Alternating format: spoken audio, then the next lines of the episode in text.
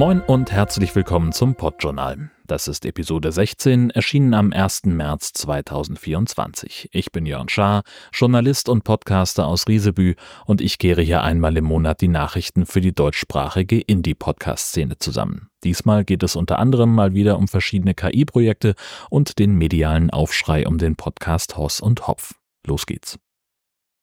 Wer bei Spotify für Podcasts hostet, der muss sich auf neue Workflows einstellen. Spotify integriert nämlich jetzt das Tool Riverside FM. Das ist ein Tool, mit dem man Podcasts produzieren und nachbearbeiten kann, selbstverständlich mit der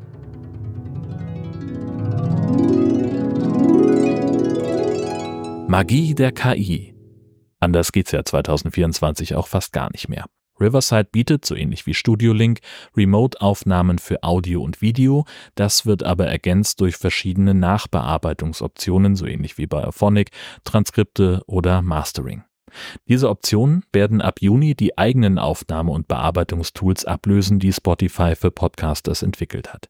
Was dann auch eingestellt wird, ist das Music and Talk Feature. Damit konnte man bei Spotify Sprach- und Musiktracks zu einer Art Radioshow mixen.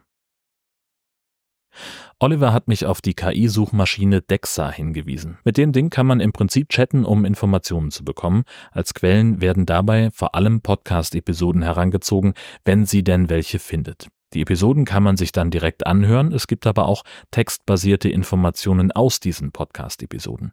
Das funktioniert super für US-basierte Podcasts, schon für Formate aus Großbritannien deutlich schlechter und deutsche Podcasts werden so gut wie gar nicht indiziert. Ich habe im Test zum Beispiel gefragt, welches der beste Podcast über Hai-Filme ist und Dexa kannte den Hai-Alarm-Podcast überhaupt nicht. Das ist schade, aber vielen Dank für den Tipp, Oliver. Wir bleiben noch ein bisschen bei KI. Ende Januar ging ein Aufschrei durch Social Media, weil Automatic angekündigt hat, NutzerInnen generierte Inhalte an Midjourney und OpenAI zu verkaufen. Automatic ist die Firma, die hinter WordPress und Tumblr steht. Davon betroffen sind Inhalte, die auf Tumblr und auf WordPress.com gehostet werden, also bei dem kostenpflichtigen Hosting-Angebot für WordPress-Blogs und es ist dort Opt-out. Sollte es natürlich im Idealfall nicht sein, Opt-in wäre deutlich fairer. Das heißt im Umkehrschluss, dass selbst gehostete WordPress-Instanzen von diesem Deal nicht betroffen sind. Andererseits grasen die KI-Firmen ohnehin das Netz nach Inhalten ab, die dort frei verfügbar sind. Die kann man also höchstens über robots.text aussperren. Wie das geht, hat zumindest OpenAI selbst veröffentlicht. Den Link gibt es in den Shownotes auf podjournal.de.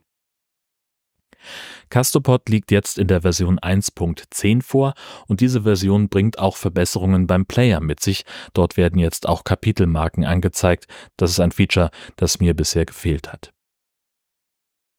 Davon unabhängig gibt es offenbar Probleme mit einigen Installationen von Castopod und Apple Podcasts. Und zwar dann, wenn die Installation in einem Container läuft. Castopod nutzt dann nämlich den Nginx Unit Proxy und der unterstützt keine Byte Range Requests. Das ist aber dummerweise etwas, das Apple inzwischen voraussetzt. Das wird auch Head Request genannt und bedeutet im Wesentlichen, dass Apple Podcasts besser auf der eigenen Plattform streamen will. Wenn man zum Beispiel aus irgendeinem Grund nur die letzten 30 Sekunden einer vierstündigen Podcast-Episode hören möchte, dann kann man mit Byte Range Requests auch nur diese 30 Sekunden runterladen und spart dementsprechend Bandbreite. Das ist eigentlich gut für alle, weil dann auch weniger Traffic generiert wird, aber es ist halt doof für die, die Castopod in einem Container installiert haben. Ich verlinke das passende Issue dazu bei Castopod. So, dann kommen wir mal zum ja, ich muss leider sagen, Hauptteil dieser Episode, denn das wird wahrscheinlich der längste Blog, den ich jemals zu einem Thema gemacht habe. Hoss und Hopf. Dieser Podcast hat im Februar eine Menge Presse bekommen, weil im Stern jemand einen erschrockenen Erfahrungsbericht geschrieben hat darüber, dass der eigene Sohn rechtslibertäre Gedanken nachplappert. Das wurde von einigen anderen Medien aufgegriffen und ich finde, man kann an der Reaktion der beiden Macker Verzeihung, der beiden Macher sehr gut sehen, wo sie stehen. In der nächsten Episode nach der Sterngeschichte haben sie sich sehr in der Opferrolle gesuhlt und dabei dann doch auch wieder Inhalte reproduziert, die man so auch in rechtslastigen Telegram-Gruppen liest. Dog Whistling ist hier das Stichwort. Die Kritik an Hoss und Hopf fasst der YouTuber Marvin Klages in meinen Augen sehr treffend zusammen. Ich habe inzwischen auch einige Episoden angehört und das ist alles sehr unschön in meinen Augen.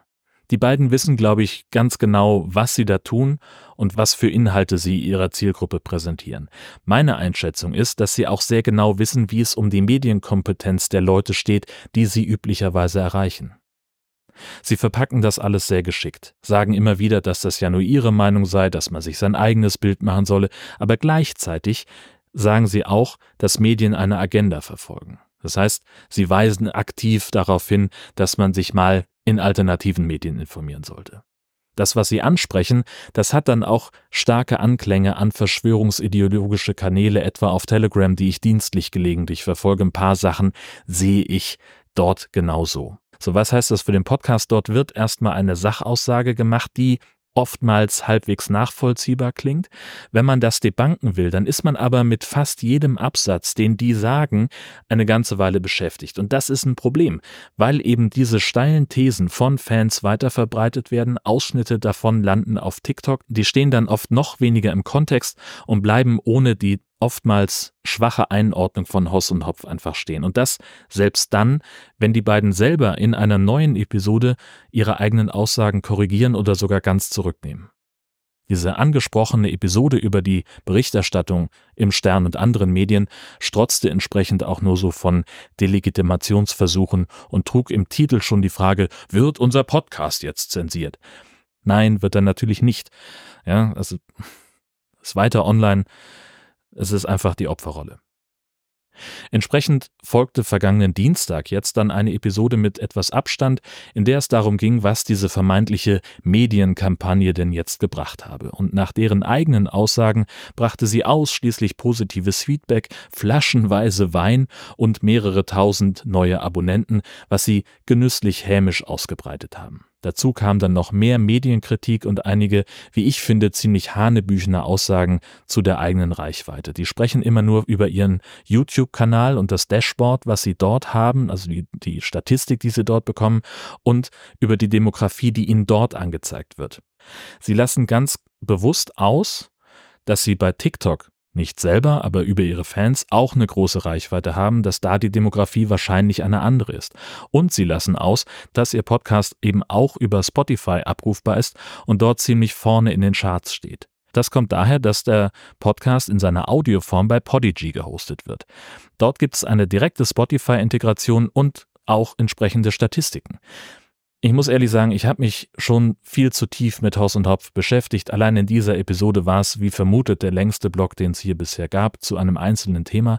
Deswegen recherchiere ich da jetzt nicht weiter hinterher. Die machen es einem auch echt nicht leicht, denn weder ihre Podigy-Seite noch ihr YouTube-Kanal haben ein ordentliches Impressum. Ich habe Podigy gefragt, wie sie zu den Inhalten stehen, die Hoss und Hopf bei ihnen verbreiten. Das Unternehmen hat sich dazu entschieden, nicht auf meine Frage zu antworten. Und wenn es jetzt zum Beispiel für Eltern um die Frage nach dem Umgang mit solchen Formaten geht, dann kann ich nur sagen, Medienkompetenz ist der Schlüssel. Die wird zu wenig in der Schule und ja, oft auch zu wenig im Elternhaus vermittelt. Wer nicht weiß, wie er kritisch mit Medien umgehen soll, die er oder sie konsumiert, der ist ein leichtes Opfer für solche rechtslibertären Rattenfänger. Was anderes sind die in meinen Augen nicht und das ist umso gefährlicher, als wir in wenigen Monaten die Europawahl haben, wo auch 16-Jährige schon mit abstimmen dürfen. Wer sich mal in diesen Sumpf reinbegeben möchte, guckt mal in die Playlist von denen. Ich habe ganz bewusst deren Einordnung, deren Einschätzung zu dem Putin-Interview von Tucker Carlson mir nicht angehört, aber es gibt jetzt relativ aktuell eine Folge, die heißt, was wäre denn, wenn Trump nochmal gewählt werden muss? Und das ist so unerträglich, dass ich nach der Hälfte ausgemacht habe. Wer dazu näher in den Austausch gehen möchte, schreibt mich gerne an. Im Fediverse bin ich at chasen at chaos.social. Ihr könnt auch direkt unter der Episode vom Podjournal kommentieren auf podjournal.de. Kommen wir zu was Erfreulicherem. Das Podlove-Projekt hat eine Förderung durch den Prototype Fund bekommen. Konkret ist die Förderung für die Entwicklung eines Onboarding- und Importassistenten. Damit will das Podlove-Team es Ein- und UmsteigerInnen leichter machen, ihren Podcast selbst zu hosten und damit auch ein Stück Datenhoheit zu bekommen. Herzlichen Glückwunsch. Es gibt auch in Österreich eine unabhängige Reichweitenerhebung für Podcasts. Das ist so ähnlich wie die MA Podcast in Deutschland. Die österreichische Auflagenkontrolle, kurz ÖAK, stellt die monatlich zusammen. Dabei nehmen zum Stand der Pressemitteilung vom 20. Februar 25 redaktionelle Newsletter teil und 10 Podcasts. Darunter auch Drama Carbonara mit etwa 20.000 monatlichen Downloads. Der reichweitenstärkste Podcast in dieser Auflistung ist Erklär mir die Welt vom Journalisten Andreas Sator mit mehr als 134.000 Downloads. Dann hat im Februar die Einreichungsphase für den Deutschen Podcastpreis begonnen. Das funktioniert wie bei anderen Medienpreisen und auch wie in den vergangenen Jahren so, dass man seine Produktion da selber einreicht. Wie das geht, steht hinter dem Link in den Shownotes. Das heißt aber auch, wenn ihr einen Podcast hört, der erzählt, er sei vom Deutschen Podcastpreis entdeckt worden, dann ist das großer Quatsch, weil man sich eben selbst um diesen Preis bewirbt. Ich habe im vergangenen Jahr gefühlt zu viele Podcasts gehört, die gesagt haben, sie seien von der Jury entdeckt worden. Das ist Quatsch und das ist gelogen. Hier muss es um Ehrlichkeit gehen. Es gibt auch Podcasts, die sagen, wir bewerben uns ganz bewusst nicht darum, wir wollen von einer Jury nominiert werden. Das ist aber auch Quatsch, denn so funktionieren die meisten Medienpreise leider nicht. Jetzt habe ich schon ein paar Mal über die Subscribe 11 gesprochen, die ist in Planung. Nach einer Location gibt es jetzt auch einen möglichen Termin und ganz wichtig, darum soll es jetzt eigentlich gehen, eine Teilnahmeumfrage. Die soll erstmal unverbindlich abfragen, wie viele Leute sich für ein Podcast Community Event interessieren und wie viele sich davon grundsätzlich vorstellen könnten, sich an Orga und Umsetzung zu beteiligen. Der Termin ist nach meinen Informationen noch nicht in Stein gemeißelt und könnte sich noch ändern. Trotzdem ist die Teilnahme an dieser Umfrage wichtig und sogar dann, wenn man überhaupt nicht plant hinzukommen. Es geht einfach nur darum, unverbindlich das Interesse abzufragen. Die Subscribe ist eine Community-Veranstaltung, die aus dem Sendegate, Ultraschall und Podlove-Umfeld entstanden ist und sie ist im Gegensatz zu Spotify All Ears nicht kommerziell und vor allem ist es keine Werbeveranstaltung, sondern eine Möglichkeit für die Indie-Podcast-Szene, sich untereinander zu vernetzen bei Vorträgen und Workshops. Das ist ebenfalls Teil des Events. Das war's für diesen Monat. Feedback, Kritik und Themenvorschläge erreichen mich am zuverlässigsten per Mail an redaktion.podjournal.de. Ihr könnt das Podjournal und mich selbst im Fediverse erreichen. Ich bin at chaos.social und das Podjournal erreicht er unter podjournal.de.